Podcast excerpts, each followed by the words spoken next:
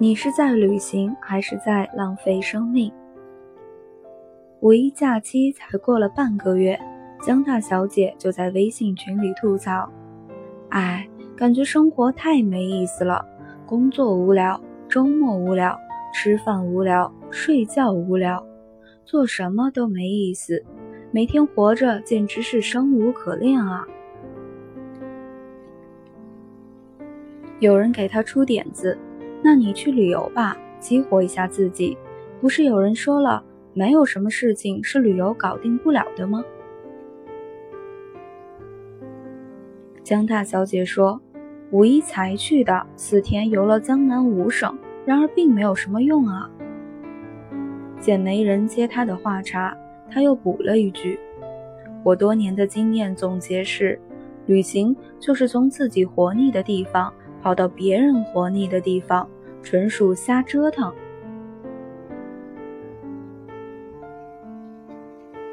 我认识的江大小姐其实是个不怕折腾的人。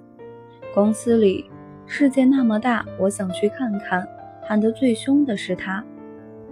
假期出远门，旅行次数最频繁的是她。但每次旅行回来，很无聊，说没意思。抱怨旅行社最多的依然是他。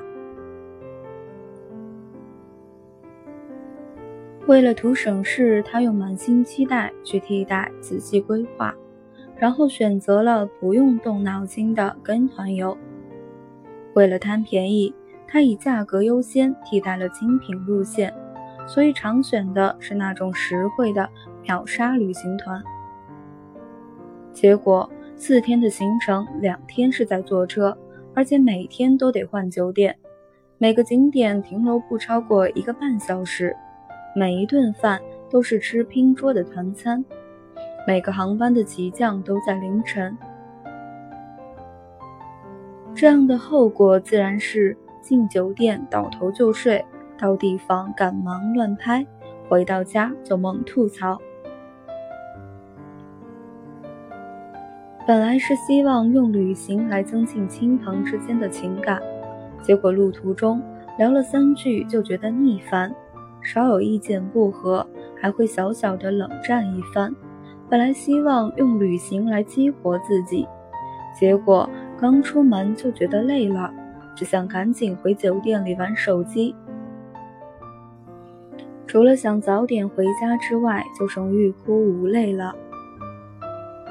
在很多人眼里，旅行的功效简直能够媲美仙丹，就好像用它来治愈生无可恋症、懒癌等生活顽疾指日可待。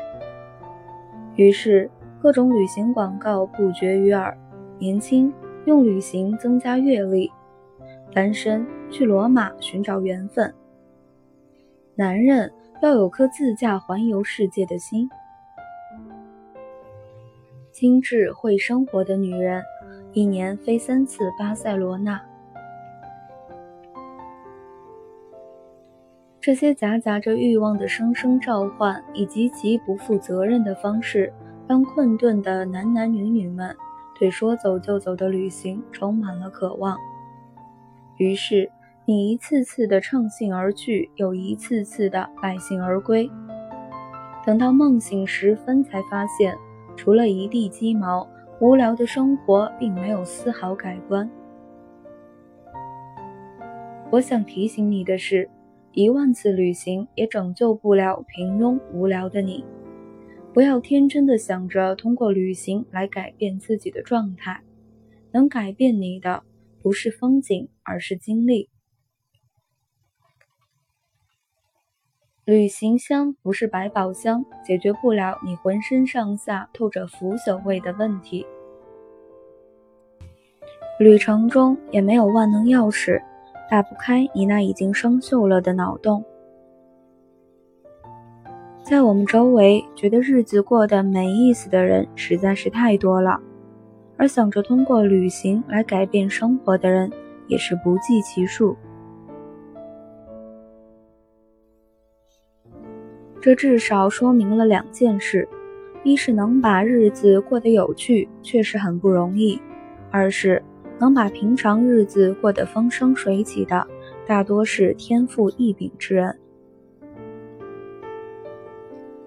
无趣的人才会在那些文化古迹上刻着千篇一律的“某某某到此一游”，而会玩的人则会找个舒适的小店，挑一张雅致的明信片送给中意的某某，背面写上“某年某月某日下午某时，天气晴，我在某地想念你”。